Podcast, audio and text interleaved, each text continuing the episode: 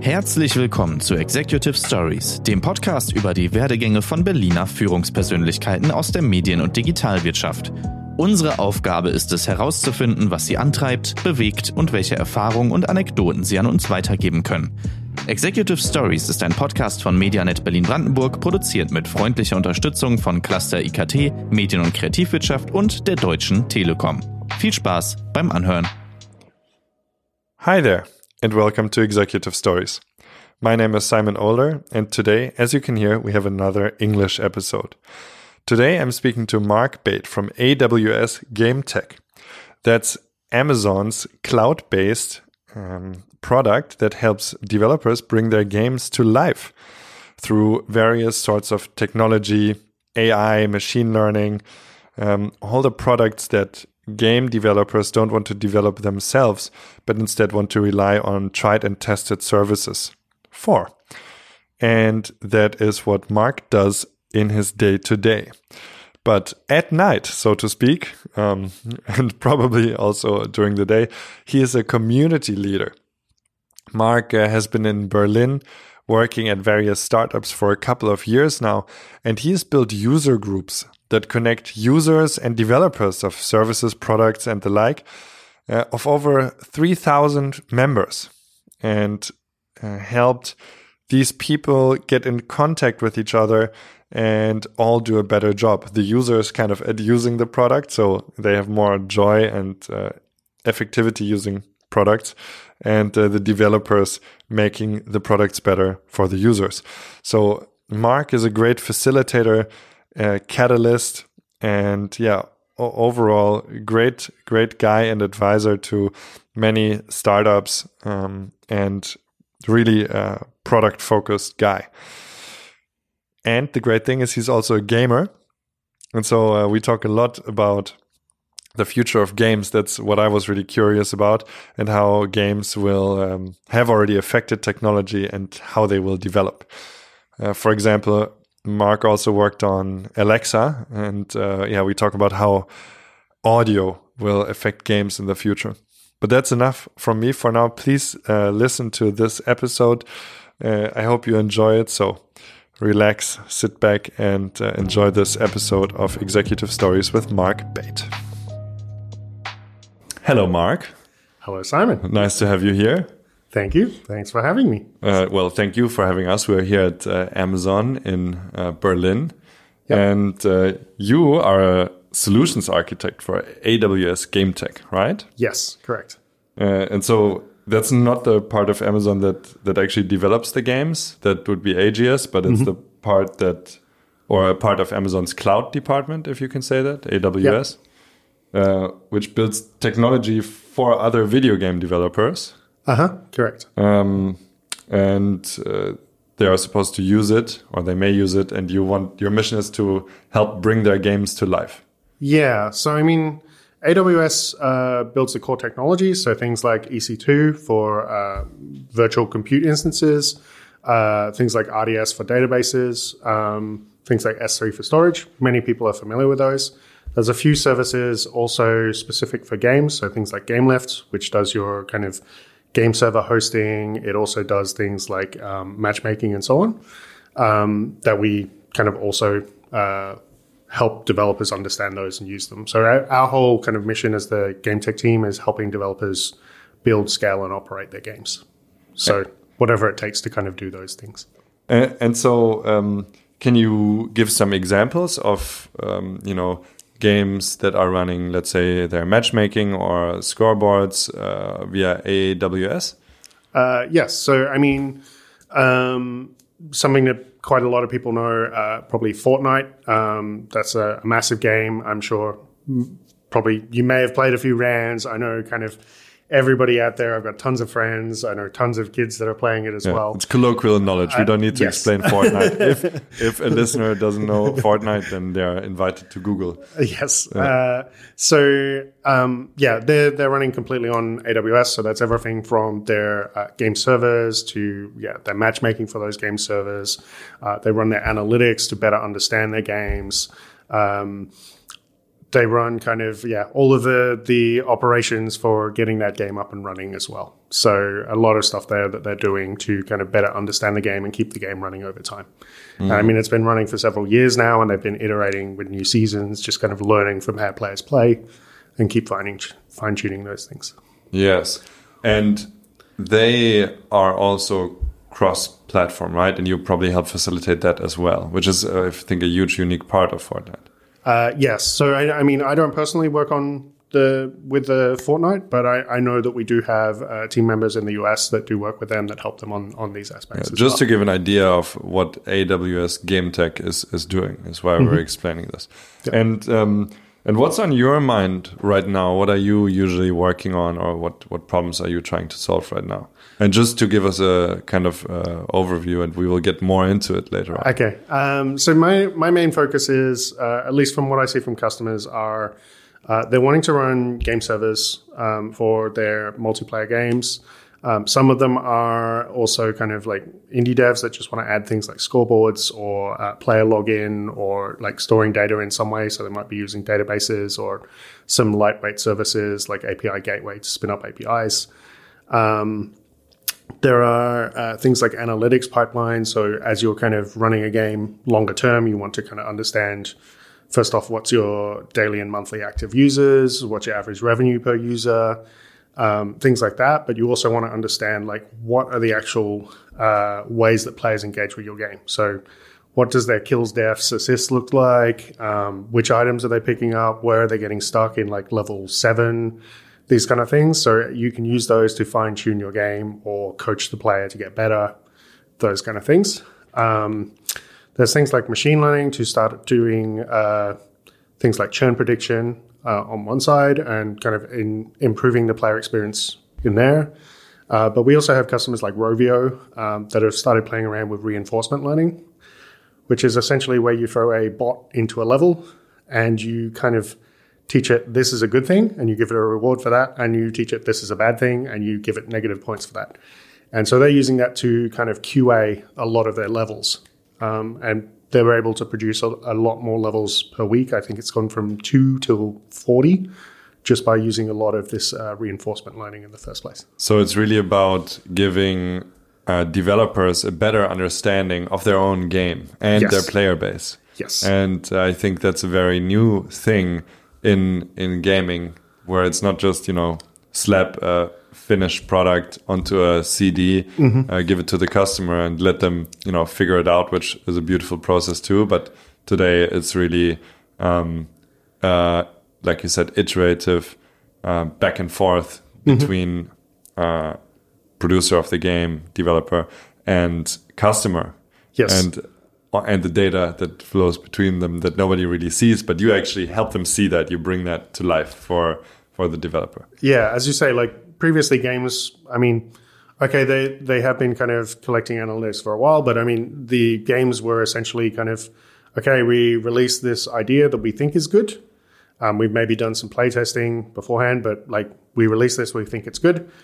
And if it works, then we release a new version that's slightly changed and keep going from that. And eventually, kind of these trends pick up in the industry, and that's where you get everybody releasing a platformer, everybody releasing a battle royale, everybody releasing a Dark Souls clone, these kind of things, mm. um, which can be really good. But also, like, you want to kind of make these games unique as well. So, having those metrics in there so that you can fine tune it to your player experience helps a lot. I think that's a great way to um, put put it into a few words uh, what what exactly you're on about and I would really like uh, to get to know you a little bit better and where mm -hmm. you're coming from and then uh, I want to deep dive uh, a bit with you into the meaning of of those topics um, cool. what that means for games and tech and so on but um, for now uh, before we explore the, the these potentials of technology and and video games with you um, I really would like to know um, who who you are, and maybe we can start at the beginning. How and where did you grow up? Uh, yeah, okay. So I'm originally from the UK. Um, I grew up there till I was about ten or eleven, uh, and then I ended up moving over to Australia because my parents found work over there. So we moved over there. I think I was there for like a year and a half, and then I bounced back to the UK. And then I bounced back to Australia again. And so I've kind of grown up between the UK and Australia, and I have both aspects of that. That's why my accent is all messed up. Um, for anybody listening, hi. Uh, so I think there's there's kind of those uh, things there. Um, when I was in Australia, I got more into um, uh, like art and design side. Um, so science was already, always a curiosity, but I was very much drawn to like art and design. And so I started out as kind of a designer, um, working on graphic design things, uh, and then got into like multimedia design as well. So Be- before we go into your career, I'm really curious at what age um, and in which way you came in contact with video games. Okay. Um, yeah. So I think that probably sort of started when I was about five or six. Um, so I know my dad was working on a book at the time. And I would kind of, I kind of figured out through watching him how to turn on his Amstrad computer and start messing around. And that's That I, doesn't seem that doesn't sound like that was sanctioned though. Uh, no, that was a that was a kind of like I saw my dad do it, and then when he was out of the room, I went and kind of turned it on and started playing around. So obviously, like he noticed some extra files on the floppy disk he was saving to, and he's like, "This is a bit weird." Mark, is this you? So I got my own floppy disk to play around with, and like I started playing with like word processors, and that's maybe not the most traditional game, but that's kind of how I got into computers. I believe I uh, uh, I remember sitting at my grandpa's computer and really enjoying uh, a specific type of screensaver a lot. That's cool. Kind of like was kind of Is like, this like the toaster one or the one with the pipes and those kind of things? They, uh, they fascinated me, but this particular one, I've only seen this on my my grandpa's computer, and it was um, it was some kid. Um, how would you say that? Like putting posters on a on a like on a wall, like Okay, with yeah. the with the brush and stuff, like Yeah. brushing up uh, like an advertisement wall or something. That's and it also had this repetitive aspect to it. But I've I don't know if you've ever seen it, but I've never seen it again yeah, I've never seen that one. must have been some type of custom thing that that my grandpa found. But yeah, there are. It's a funny thing, right? Like Yeah. the computer itself is like a, an invitation to play. And I mean, I Yeah. played tons with with um, Microsoft Word. You probably were earlier than Microsoft Word. I don't even remember what the program was called, but yeah, it was a, an early word processor, Yeah. like back in the day. And then, I mean, I, so I started with that, but then I did kind of um, play on my granddad's like Tandy computer as well, and started playing a whole load of games with him and my grandma, um, which was really cool. You got to play things like Quick Draw and like those old kind of like you know, blocky graphics where you move around simple mazes and find the things, those things.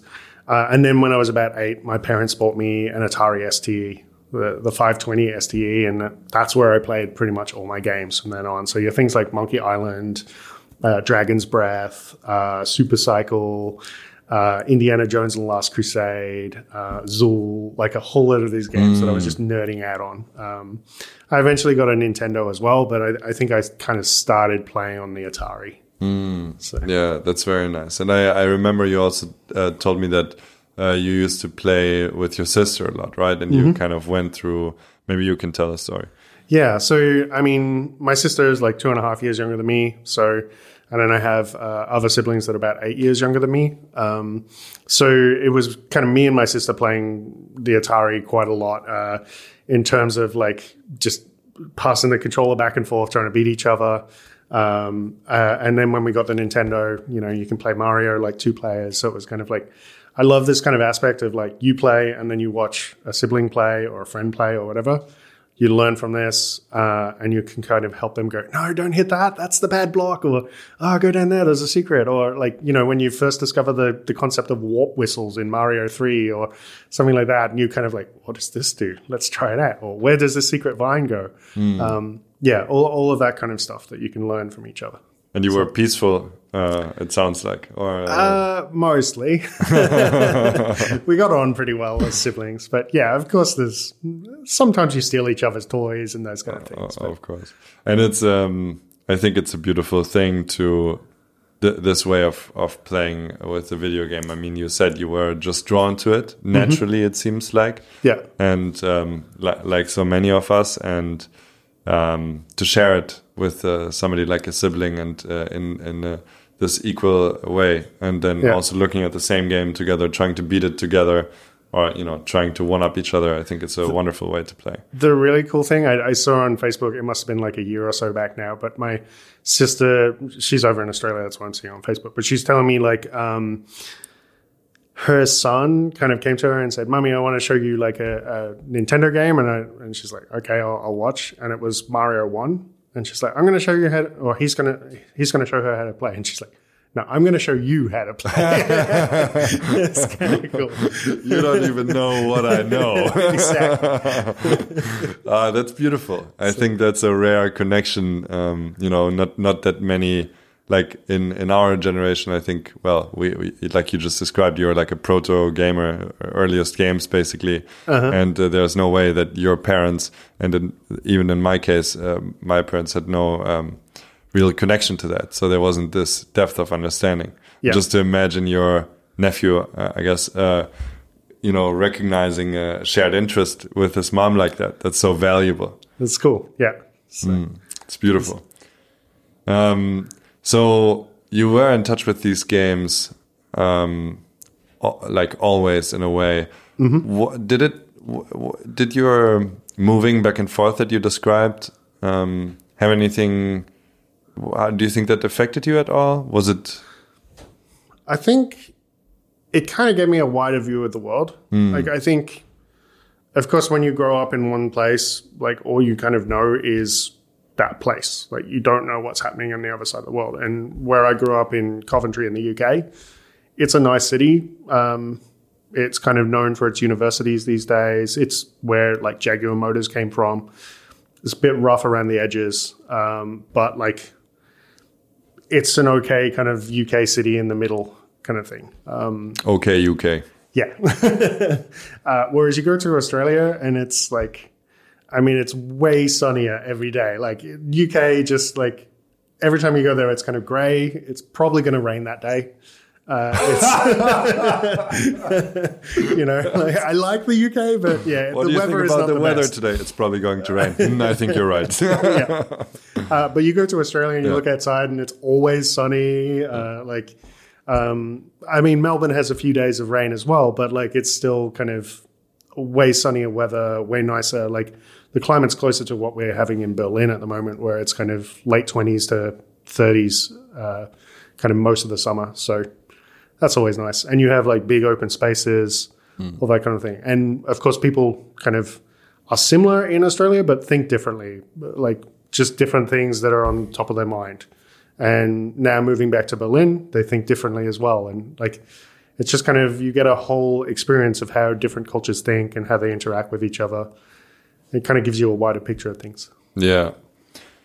And um, then you you mentioned I think you were in Australia at the time you you started your career as an art uh, designer. Yeah. So I studied, um, well, I think it was arts multimedia uh, back then. I think the course has changed names a little bit, but uh, I was I was kind of working on that. I was working on um, like things like uh, Director and uh, Flash and so on. Uh, started out doing that, building websites. I knew how to make the front end look pretty. I didn't quite know how the back end works. So then I started studying web development, software development, uh, and that's how I kind of got into um, uh, like science in a sense. So I, I was working for Monash University um, in their uh, protein structure and function department, um, helping them build websites for scientific research. So kind of classifying things or uh, running data science tools or uh, running grid computing, that kind of stuff. So And um, and so you mo- basically moved from being a an art and design person the, the into more a sciencey thing, a, a tinkery thing. yeah. The- probably, I mean, as a as a gamer, it seems uh, pretty natural um, to to discover that, that because it's also very playful um, nature. Correct? it's this whole kind of like yeah it, it is kind of like a game where you're kind of drawn into it and you're like there's a secret over there and i want to go find out how it is or like maybe there's an easter egg here so you start kind of exploring the whole thing of science and i went from just building websites to operating the servers to eventually like building compute clusters for our teams and i started understanding things like grid computing um, which was kind of cloud computing was just taking off at the same time but being able to kind of farm jobs out to many um, instances that could kind of do the processing instead of running them on one uh, computer, change things. Like So that basically means that you connect a bunch of machines, computers together, and um, they work on on uh, the same problem with, you know, Yeah. combining all the processing power. Yeah. So, I mean, one of the examples I had was kind of uh, we were trying to find out the structure of a protein uh, based on like we'd taken it to a, a synchrotron, which is essentially a large kind of magnet that shoots X rays at something, and they bounce off and they give you all these pretty dots on a backboard, but you lose kind of the um, the phase of the wave that you're actually shooting across. So you need to kind of recalculate that. Yeah. So we were basically taking the entire known uh, human protein structure set and farming that out to grids, uh, and probably doing I don't know, maybe a few years worth of work in a few hours. Whoa, that's so Uh, cool. So yeah, it was kind of cool, and being able to kind of get those things happening fast was a lot of fun. Ah, that must when you. I mean, and you taught all of that yourself. Um, yeah, pretty much. Kind of, there was a few friends that were in the Yeah. space already, and I kind of chatted to those and said, "Show me how to do this, or show me how to operate these things." But yeah, most of it was kind of me falling in the deep end and then figuring out how to swim. So it's like you're a you're a self-taught, full full full stack developer in a way, right? You went from the front front front end to the back back back end to Pretty the deep much. back end. yeah. That's awesome. That's so cool. And um and and where did you go next? Um, yeah, so I, I was there for a while. I built grid computers, like, um, yeah, was operating those, teaching scientists how to use them uh, for drug design and all that kind of stuff and solving their protein structures. And then, unfortunately, like university funding is year to year, and my uh, like lab manager didn't get the funding for my position.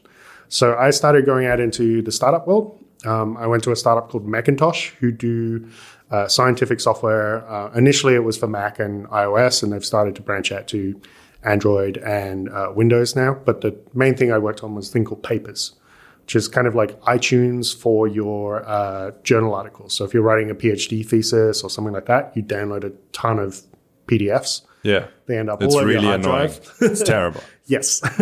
so you bring them into this application, it kind of reads the metadata of them, uploads that to the cloud, downloads any metadata that's missing, and then you have a searchable library of all of these kind of things. And it has a little tool that makes it easier to cite inside your um, paper as well. Also very important because you don't yeah. want to type that out yourself. Yes. Yes. So I mean the the company was acquired and they've changed it up a bit since, but I think most of the core features are, are still there. Um, but yeah, it was kind of a, a cool tool for doing that kind of stuff. I did that for maybe a year and a half, maybe a bit longer. Uh, and then I was after a new challenge, and that's when I discovered Wunderlist. Um, so I moved to uh, Berlin, Germany for for that. Um, I joined Six Wunderkinder, the company that makes it. Which is a to-do list app, Yes, which has yes. since been acquired, right? By Uh, yeah, it was acquired by Microsoft in 2015, I think, and uh, sadly, it was kind of shut down. I think uh, about a month or so back. Um, they migrated the users across to Microsoft to do. Um, but yes, it, it was a cross-platform to-do app that was on pretty much every device that you could think of. yeah. Uh, had really fast sync. So like the I, I know um, people that used it that would kind of go into a supermarket as a couple and they'd have a shopping list on the app and like one of them would run down one aisle and another would run down the other aisle and they're just checking it off back and forth and it was syncing across their phones uh, telling them that like all the things had been picked up. And then like they could just run to the checkout together so Right. that was kind of cool What, what and what did you build there? so I was kind of doing the operations side of stuff, so keeping the servers running, uh, making sure that the sync stayed fast, little bit of back end development, but I was mostly kind of keeping the servers up and running and kind of expanding out for uh, Wunderlist one and then the second version Wunderlist two. So And um, and uh, what what drove you from science, uh, from the science and academia world to to the startup world, and what from from then on what what kind of made you do that? I think the main thing is I was just curious about new stuff, and I really kind of wanted to um, help improve something that I used every day or that I knew really well. So things like papers and Wunderlist, I was using them pretty often.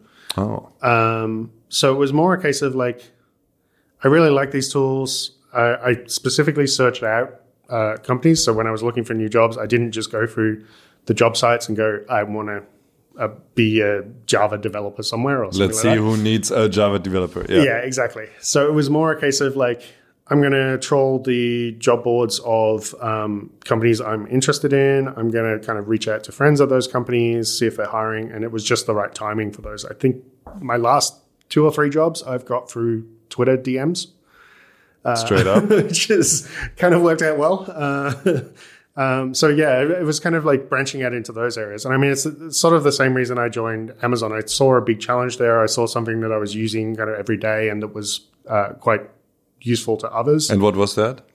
Um, so I, I, you mean in terms of Amazon or in terms of just in general? Yeah, no, you, you said you specifically at Amazon, you saw something. Oh, I, I joined uh, AWS initially um, on the well. I was one of the early solutions architects working with startups. So I was helping, like, you know, I'd, I'd come from a startup here in Berlin, and I was helping kind of former peers at other startups uh, build and scale their ideas. So it was very much a kind of I understood this world and I understood the services, and I wanted to help others kind of do that. So that's kind of what drove me there. And of course, like you're closer to the technology, you act as kind of not just someone that's helping improve for the customers, but also someone that's taking the feedback from the customers and driving that to the service teams of like, ah, we would really like, I remember like RDS Postgres was a huge thing that my customers were asking for. So when it finally launched at reInvent, I think that was 2013 or 2014. I know, like, I personally pinged a whole load of developers. I was like, "It's finally here. you get to play with it. This will this will help you sleep at night." You know, kind of. Um, so I think it was uh, like super useful to kind of be able to drive those in both ways. Yeah, so if I understood you right, so in the t- technical terms, you know, I, I have no idea what exactly you just spoke Oh, about sorry, RDS yes. Postgres, but I mean, I've heard that, but uh, I don't know what it means. But just in a sense that a new tool was launched and you kind of um, propagated the news through your network. Yes. So sorry, uh, it's a database engine, uh, Yeah. and this is a service that uh, essentially runs it in a managed form. So if you without that, you basically have to uh, boot up your EC2 instances, so your compute instances, Yeah. install the software yourself, manage the backups yourself, manage like failover, anything like that. So this kind of gives you a, a whole service that manages that. Exactly. So A- And you went around and um, had all these connections built between the service and uh, and the developers. That was kind of this uh, in between facilitation role that you fulfilled. Um, not directly. It was more a case of like I knew these customers wanted this, and I gave the feedback to the service team. They were probably already working on this, but at least they knew now the needs of these specific developers. I see. And uh, and that um, and that's what what brought you to Amazon to work on. Uh, well, these services that you already used on the on the startup side, you, Yeah. you, you wanted to get closer to that. Yeah, be close to that, and to help others kind of build their ideas on top of it. So, I mean, I, I work closely with uh, many startups here in Berlin, as well as many accelerators and incubators, and work with their startups. So you've got these startups that are basically fresh out of the garage or fresh out of the coffee shop that have just formed, and you're kind of helping them validate their idea and then pointing them towards a tech stack that may help them, and just kind of being there to kind of uh, play the rubber duck to their uh, questions that they may have. Um, and that really helps them. I mean, you see so many startups that have kind of come out of that, and you're like, I remember chatting to them when they were about three weeks old. That's Nice. that's kind of cool. Yeah, that must feel like a like a proud dad, like proud Yeah. startup dad, or or a helpful uncle type of situation. And just to explain the term rubber duck, very very important. Oh, It's yeah. it's when you. Uh, I mean, uh, let me know if that's right. But it's basically when you most of the time you try to figure out a problem and you can't solve it. Mm-hmm. Um, you just have to ask another person, and then they don't give you the solution. But in that moment, you find your own solution. Yeah. And so the the joke is kind of that you just should put a little yellow rubber duck next to your thing and ask the duck, Yeah. uh, w- which in turn will make you find out your own solution. Yeah, and that's the role you played of kind of just a facilitator, somebody who's there for people um, Yeah. to run through their questions. Yeah. And did you manifest this activity in any type of um, community, or did, did you scale that in any way? So I mean, yeah, that's a that's a good uh, thing to bring up as well. So I mean, there was also kind of working with the startups one on one or one to incubator kind of thing, uh, but also kind of after hours, I was also uh, working with initially Nokia to to spin up um, user groups here in uh, Berlin. So there was a Berlin AWS user group. It's still going um, actually, and uh, as far as I know, they meet well when it's not Corona times. They meet every month. Uh, I'm not kind of sure on their current cadence.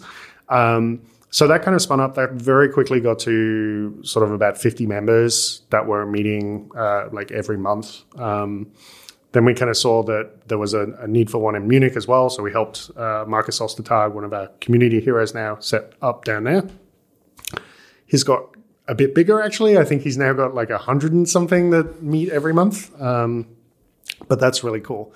Uh, then we helped with um, Hamburg, and then we just kind of kept spreading from there. So I think in the two and a half years that I was initially on the AWS team, um, we got to something like 3,000 members on Meetup in about 16 groups around uh, Germany and Austria, uh, wow. which is just kind of crazy. it's crazy numbers just to think about it, but it's it's really cool to have those developers connected to each other, able to solve each other's problems. I mean, they're all kind of working on similar challenges, coming from different industries, that kind of thing. But you know, this person's having a problem with EC2. This person knows how to solve it, so they can help each other move a lot faster in those ways, and they can give each other interesting talks or interesting ideas.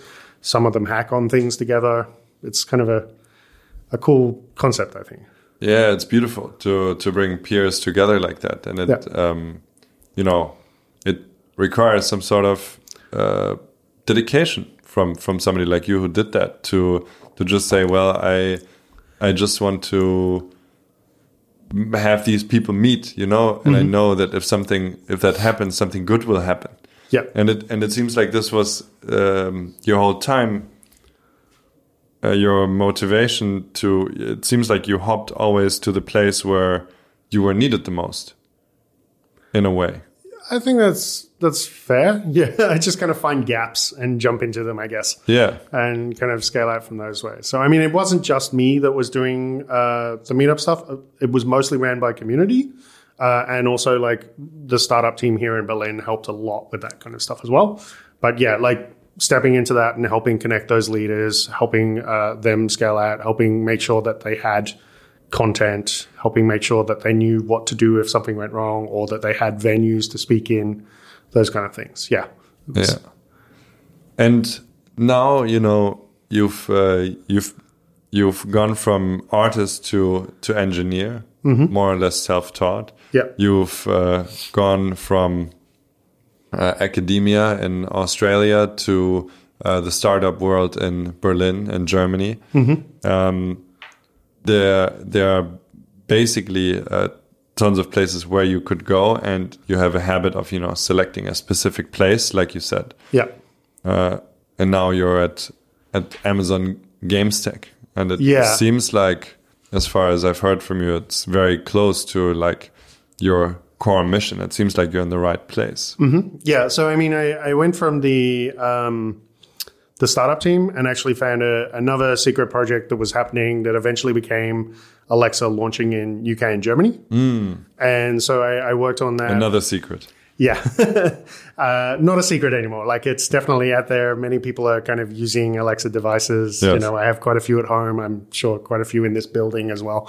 Uh, so um, yeah, I worked mostly with um, like third-party developers. So um, a lot of the folks that are building uh, skills for Alexa, helping them get up and running, uh, and help support our uh, various launches of devices. So the various kind of um, echoes, echo shows, echo dots, all of those kind of things. Um, and so I did that for a while, and then as we kind of grew out the team, I could focus a bit more on voice games.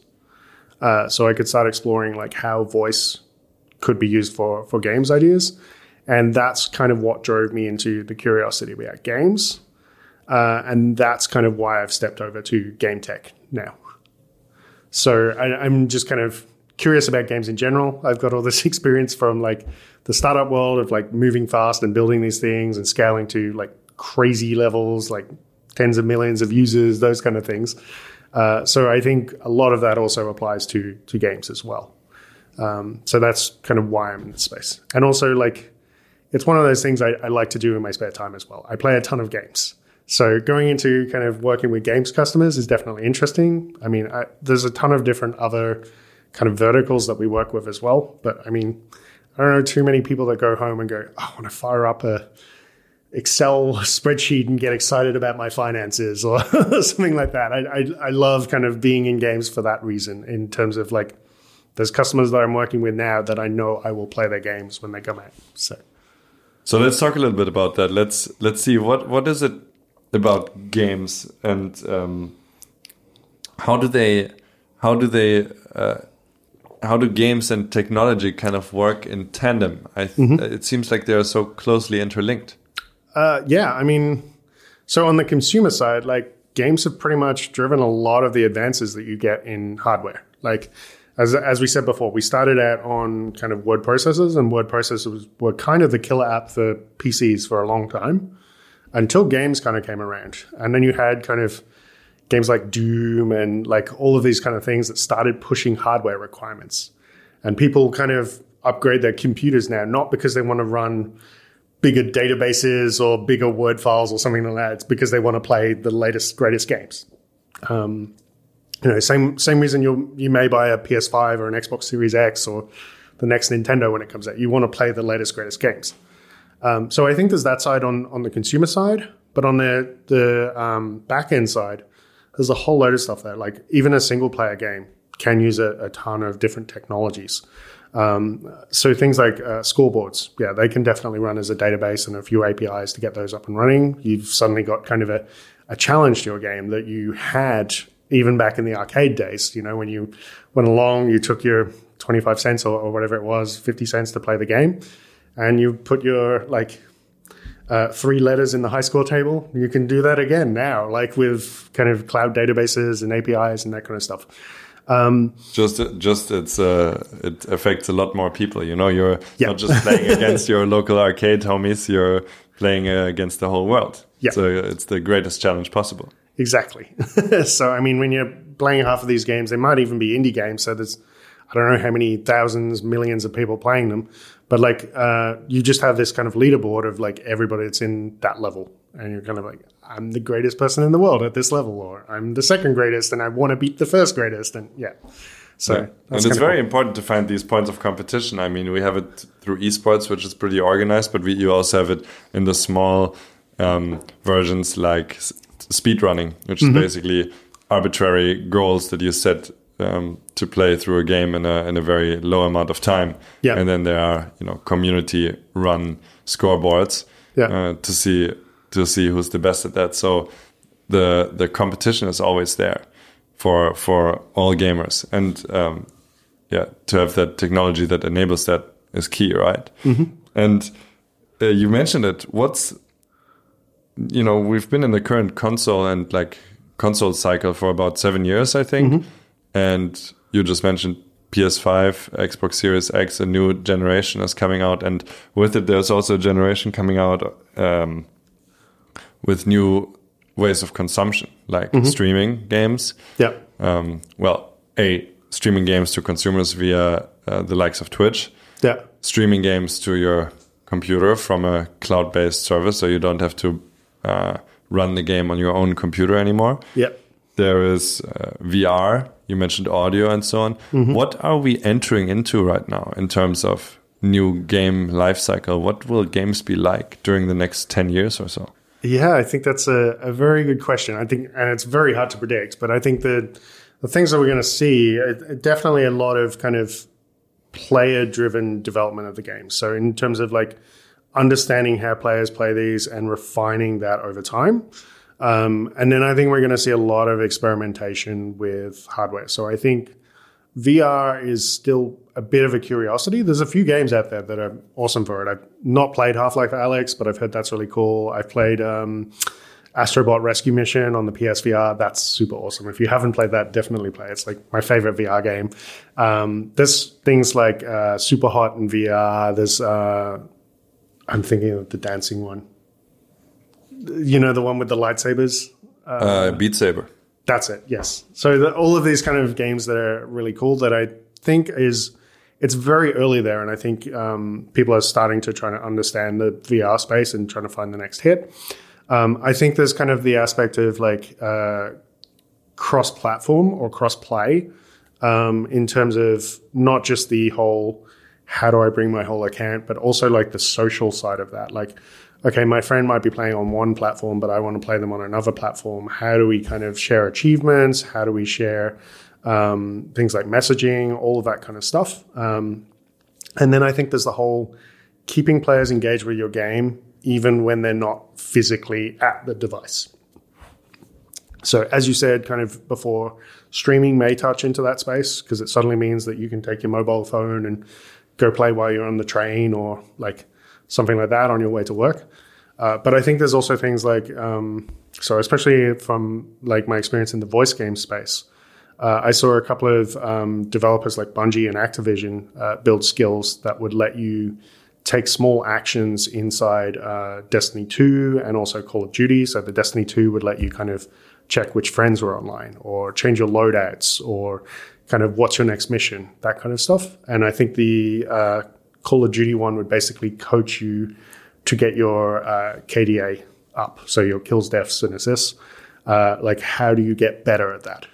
So I think there's those aspects, but especially now that like um, the Echo team have kind of brought out the Echo Buds and the Echo Auto. So the Buds are the headphones, and the Auto is the one in the car, uh, which connect to your mobile phone, and then can use things like GPS. Uh, so I think you you have a kind of always on connection that way. So imagine you're kind of driving home from mm. work, or you're on the U-Bahn on the way home from work, and you're able to kind of check in, live what's happening in Destiny 2 or like what's happening in this game or, or like a persistent online world where you could kind of take actions and say, have my crops finished growing yet? Uh, am I under attack? Do I need to do this? That's much faster than like the current process where you need to kind of boot your PC up, wait the two minutes for Windows to start up, download all the Windows updates, because I'm sure there's Windows updates.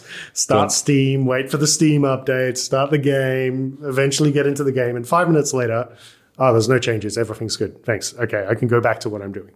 Um, but I, I, remember as we chatted before, there was old like browser games that you needed to check in like once per day or something yeah. to make sure if, that if, like, if you're serious about it a bit more often. yeah.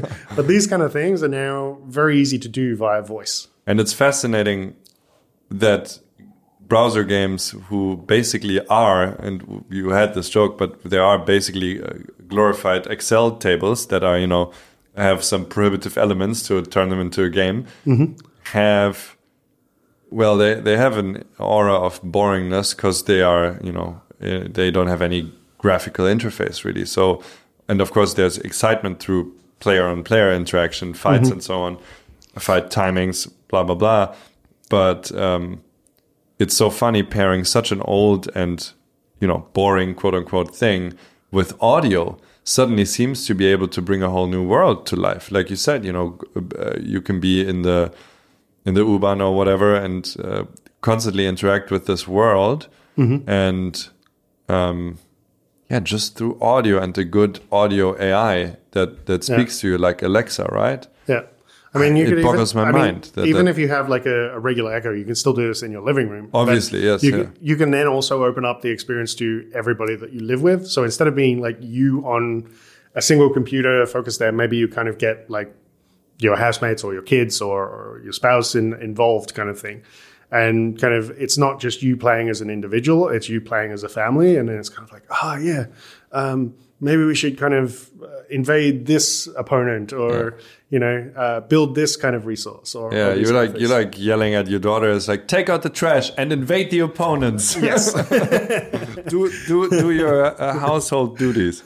That's hilarious. Yeah and it makes it persistent for for many other people too. And it's really just i mean how you what you perceive in the world you know is just what you put kind of in front of you. So if you sit in the front mm-hmm. of the computer. You know, you have a game. You know, that's that's what you're kind of zoomed into in that moment. But um, yeah, audio can make make this weirdly accessible to many people, and so you can share kind of, you know, there like I I think a lot of this future gaming space is about virtual rooms, which, for example, we talked about Fortnite. They're already doing that.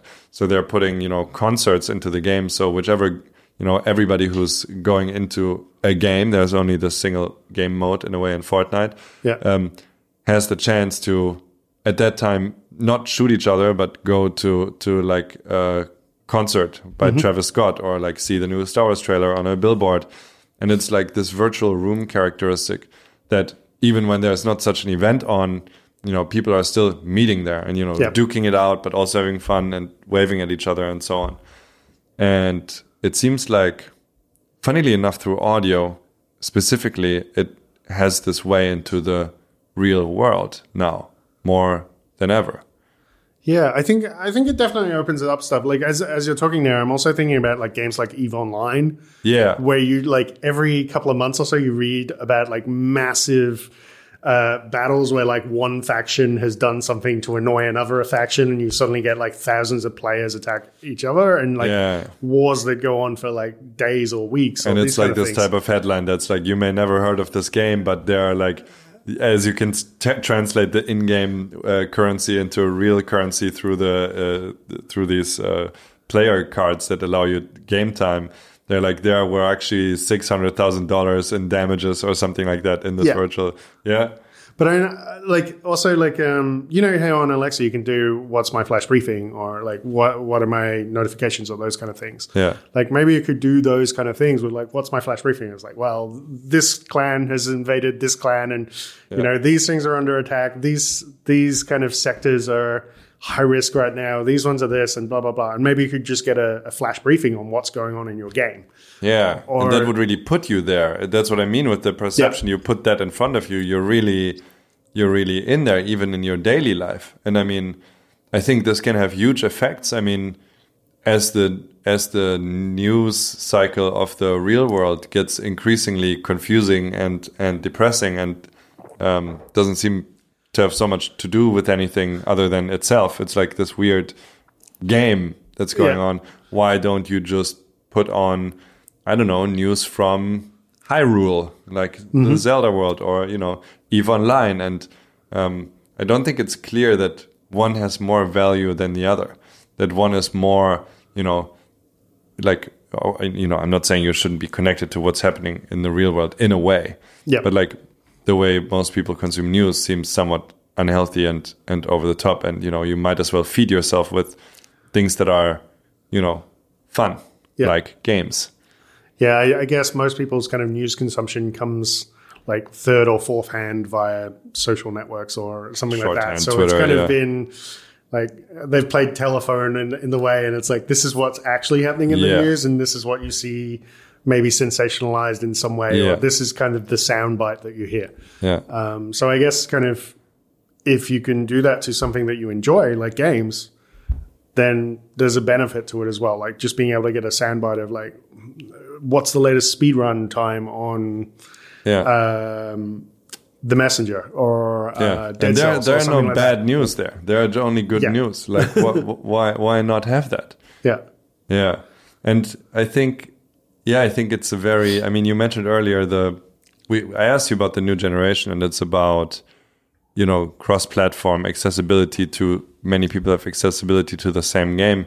And it used to be specifically not like that. You know, many people had PCs, but then PCs had also have like an, let's say, uh, upper class or like you know, higher middle class intellectual factor and many uh, communities in the world were more like a TV type of household and then so you would more plug a console in and you see that in game communities Yeah. where where let's say console player communities and PC communities are vastly like different in their, in their um, how they're socialized I and now these cross-platform things can really bring bridge Yeah. that and bring things Yeah. together I think there will still be some aspect of like uh, loyalists to certain platforms, but I think there will be people that play across everything. Like I have half of the things set up at home, and so like I, I specifically love things like the The Witcher Three, which has kind of the login with I think it's GOG, and then you can play like games yeah yeah, then you can kind of um,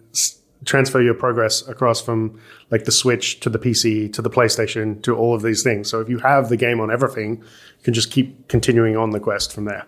Um, so I think I would love that aspect of it as well. But I think um, personally, what I see is kind of the the next step that we'll we'll see there is uh, going beyond kind of just screens. So I think yeah, going into this space where you play on your mobile, you play on your uh, voice, uh, you do all of this kind of stuff. Where, where you're not kind of tied to just being at sitting on the couch or sitting in front of the PC. Like I think they will try and keep uh, people involved in games. Yeah, this beyond just that. pervasiveness we Yeah. were talking about. So Yeah. interesting.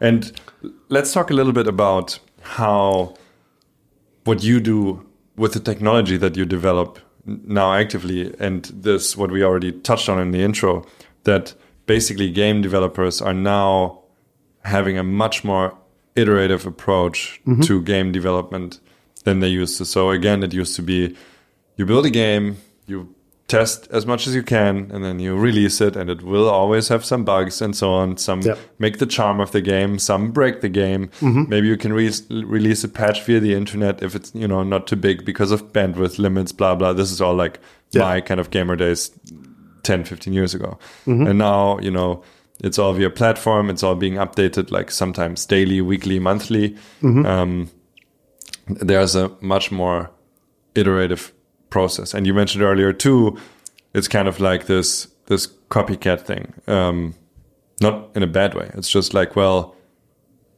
a, a battle royale type of game becomes very popular. Okay Yeah. so now everybody like suddenly there's a it's a clear there's a user base right? So everybody develops a battle royale.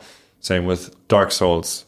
Um, everybody wants to make a souls like because because it's just what's what's going on there? Are these are like convergences i feel into these single things that's and that's driven through data isn't that bad isn't that will, won't we all see the same all the time now or what's going on I don't necessarily think so. So- So, I mean, obviously, that's driven by some kind of sales data or, you know, how often these things top the Twitch charts or, or something like that. Like, um, in terms of like, how visible is this game, both through sales or both through like streaming, as in watching, uh, uh, those kind of things. Um, totally fine to do that. And I think we will still see some of that. But I think this also uh, opens up the aspect of if you can get the data quick, it's very easy to experiment and fail fast. So let's say I have an idea that just isn't out there at the moment. I don't know, like um, a game where a bunch of beans run around and they fall down exactly. and then oh wait actually that, that's that's there that now. came out Oh. like last week. yeah yeah, damn Um, yeah, but uh, okay, let's say not beans. Let's say um, rice. Okay. okay rice a game about rice running around and, and trying Sure. to, yeah. But uh, let's say I throw this out there, and I, I, I think it'll work, and my colleagues think it'll work, but we don't know yet if it will work to the public because uh, we we've done playtesting with friends and family and maybe like a control audience or something like that, but we haven't done playtesting with the entire world. But if you kind of look at things like early access now, uh, if you have the analytics that are set up there, you can get very um, fast feedback on like what's going on, like almost near real time kind of stuff. Like I'm talking seconds, Yes. uh, maybe even milliseconds in, in some aspects. Um, so you can tell where players are getting stuck in your level, where they're dropping off. Uh, like, okay, maybe they're playing till level four, and then everybody's getting stuck on. Well, you have a level that uh, you have to escape some slime or something that's coming behind you. I'm just kind of throwing ideas out there. I, I don't know anything about this at all. But I mean, okay, let's say I have some kind of level uh, where something's going on and it's a wall that basically people can't cross for some reason. There's some barrier. Um, and and people are kind of playing this, and after like the fifth time, they just get frustrated and bounce, right? yeah But if you have the data there, you can start to understand why players are bouncing, and also even more crucially, that players are bouncing. uh, so you can kind of go, okay, this is a problem. We should fix this. And if you kind of bring this data into something like a heat map, so let's say you build like kind of a, a visual map of what your level actually looks like, and then you kind of map the data points that you're getting against there, then you can kind of see like there's a hotspot right here in the level. We should tweak this so that players can get around it. And like, if you can do that very early on and keep iterating on it, then you can build a game that's kind of uniquely yours and uniquely appeals to your player base. And it may not be a, a battle royale or a Souls like or a, I guess the next craze is probably skateboarding games or, or something like that. Like it may not be something that is specifically tied to that. It may be something that is uniquely yours, uh, but it's something that you and your community have made together through using the data of how they play. Do you think that's also why so many games are in early access now? Because this process is becoming something that's actually what games are about, that developers and community build together? Um, I'd say for the most part, yes. Uh, I mean, of course, there's probably games in there that are kind of they've started building and they're building it over time, and they want to keep the the kind of money coming in as they build it. That's fair. Uh, but I think also there's kind of yeah cases where they are specifically building based on player feedback, where they'll build something, throw it out to early access, and then say, "Give us feedback. Do you like this? Do you hate this? Should we make this blue? Should we make this red?" Uh, and and kind of tune based on that. Yeah. I have a last um, bigger question for you, and then I would love to to move on to my little quickfire uh, questions. um, I'm curious what you think is mm, kind of the meaning of games. Why are they so pervasive? Why does everyone seem to play them? Why why are people available uh, able to build mm, such a ubiquitous gaming system you know through the likes of audio that so Yeah. it seems like everybody wants to be touched by games and so developers or somebody like amazon wants to have a high stake in games because you know amazon is like kind of the everything store and game games are part of that and um, why are they everywhere? What, what's about it? Why why is it so important In, in terms of Amazon or in terms of games? in games? What's the what's the meaning Uh, there? So I think the, I mean, if you look at the stats, it's something like 2 billion people around the world. So like a third of the world's population play games in some way, uh, which, okay, that's not necessarily going home and playing kind of deep diving into uh, Call of Duty every night or, you know, playing kind of World of Warcraft or something like that. That can just be kind of playing five ten minutes on a mobile game every day. It still counts as gaming. Um, so, I mean, I think people use it for for different reasons. There's there's some that just want an escape.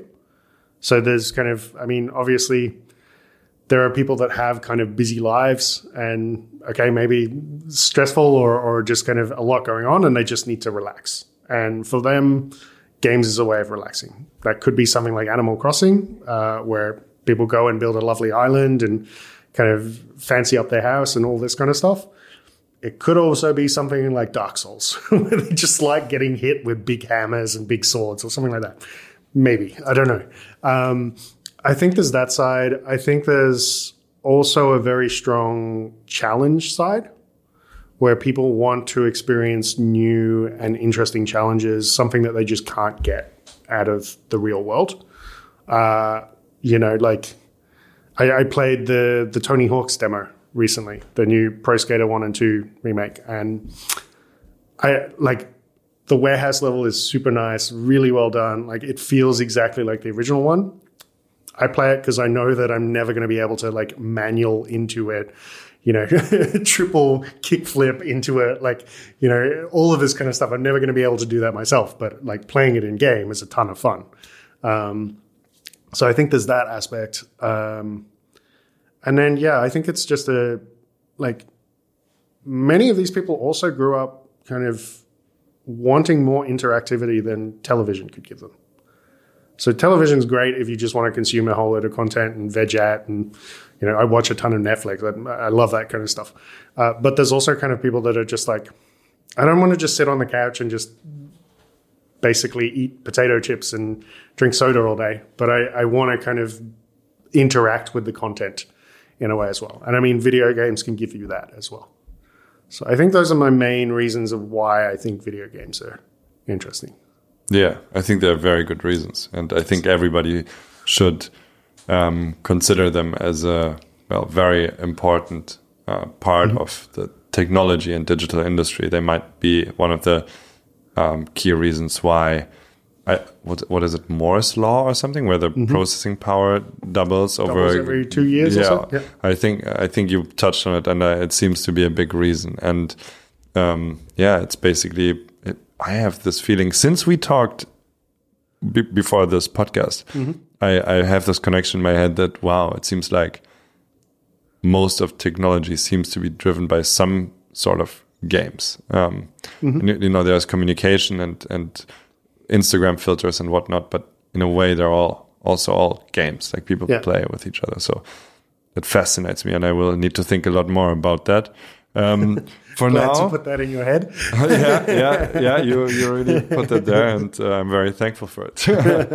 um, I have uh, a couple of questions for you Okay. um, that I ask everybody on this podcast, and I would love to ask them for you if you're ready. Uh, it's a little quick fire round, so you know you don't have to. Uh, be uh, too brief, but try to be a little bit brief. Um, maybe we can breeze through them, however you feel like.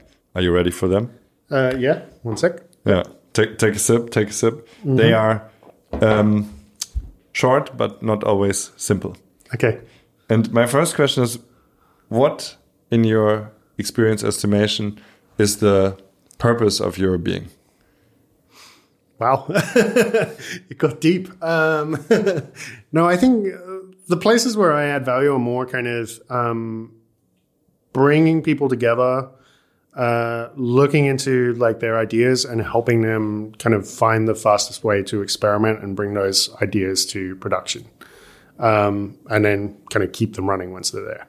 Uh, am I perfect at it? No, no one's perfect at those things. But I think like the like that's what I find that I'm good at in terms of like yeah user groups, uh, helping startups and game developers get started, helping them kind of understand what they're running. And I do that for many things as well. It's not just work stuff. I just have a habit of doing that. so It's a it's a good habit to have, I think. What uh, inspires you? I think. I mean, challenges that seem impossible. Like, I mean, video game building is kind of one of them. So, I mean, how do you get, I don't know, either a team of like five or a team of like 200 together for a year to four years and somehow come out at the end of it with a product that your players love? Like, it's just a kind of process of going in one side and kind of all coming together as a group and just building something at the other side. I mean, that's awesome. Uh, like things where you're kind of, I, I love kind of architecture as well, both from a like solutions architecture, but also a, a physical architecture thing. So like walking around cities and just seeing like cool towers and structures that people have built. And you're like, that must have taken years to build and plan and do all these kind of things. So yeah, I, I kind of just geek out on those. So True architect. yes. Um, do you have books that you often recommend or give to people? One, two, three, maybe. Um, this is a tricky one. I I would love to read a lot. Um, I just don't find the time. It turns out that like between work, Netflix, video games, and keeping up with friends, I don't have a lot of time to to read.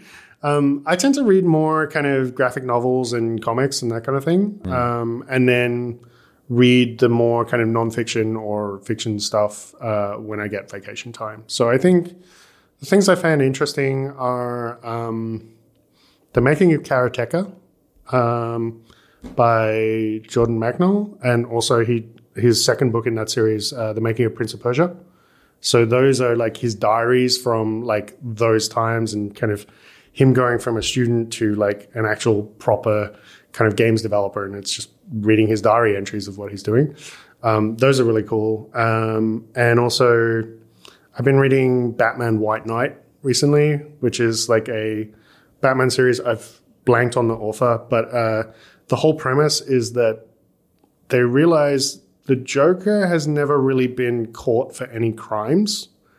And there's no proof that he's actually done any crimes. He's just menacing society. So they flip it around and say, actually, Batman's the one destroying everything. Like he's the one driving his Batmobile across rooftops and all of this kind of stuff and causing all the damage. So then the police department go after Batman, and uh, the Joker actually becomes sane and, and starts running as a political candidate. And it's kind of a weird story. Pretty twisted to me. it very much just flips the whole thing on its head. Um, those are the two types of things I'm reading at the moment video game development and crazy comics. Very cool. Very cool. Um, what is the change that you would like to see in the world?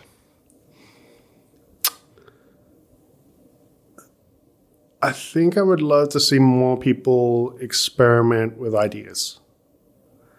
And I I mean more kind of okay, games or projects or or things like this, that's fine, but I think there's also just kind of people wanting to do things in their own lives as well, where they're kind of like this is a thing in my life that's really annoying like um I can't remember which bin I have to put the yogurt carton in or something like that. And having some, like, just kind of taking the extra step and going, this will help make my life so much easier. Whether that's just a case of them labeling the bin as like yogurt cotton or like building an app for people to kind of figure these things out or just kind of stepping out and experimenting with ideas that might seem kind of silly, uh, but might actually be useful in some way or another actually solving a problem no matter how big it is in a Yeah. way and and how do you contribute to that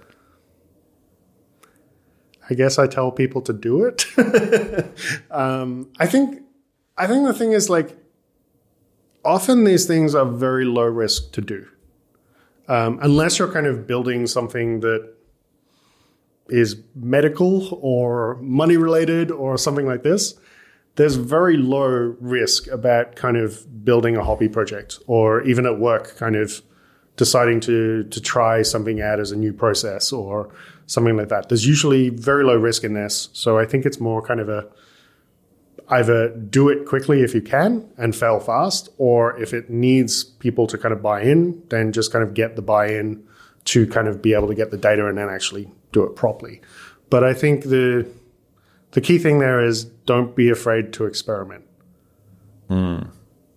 especially if there's very low risk.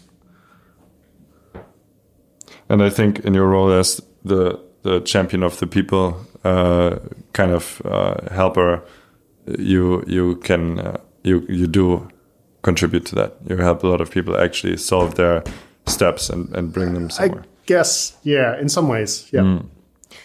have you lost anything on your way that you would like to get back? I think probably the hardest thing there is like contact with like friends and family and that kind of stuff. Bouncing around the world is a lot of fun on one angle. Like you get to see a lot of different places. And, you know, when you work in corporate jobs and that stuff, you often travel to many different places as well. So I've seen many cities around the world.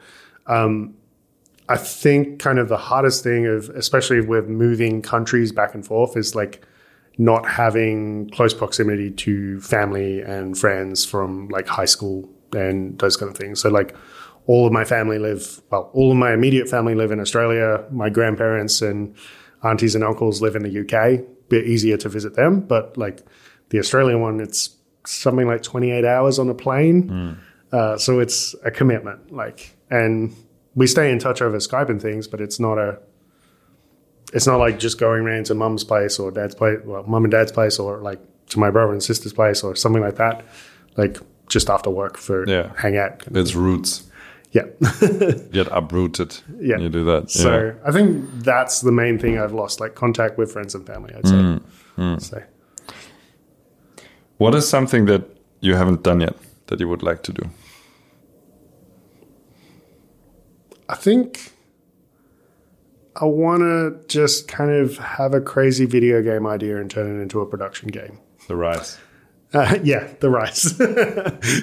That's beautiful. I love that because it it uh, seems like such a logical step on on your journey. That that you might I can the way the story that you told us I can easily see you undertake that when uh, it starts calling loud enough. yeah. I don't think it's there yet, but I think like I can definitely kind of experiment as a hobby on the side and start learning the engines deeper and the tools and that kind of stuff. Yeah. And the processes. Um, And I think, yeah, eventually it would be fun just to kind of like, even if it's just a, me developing it myself. Yeah.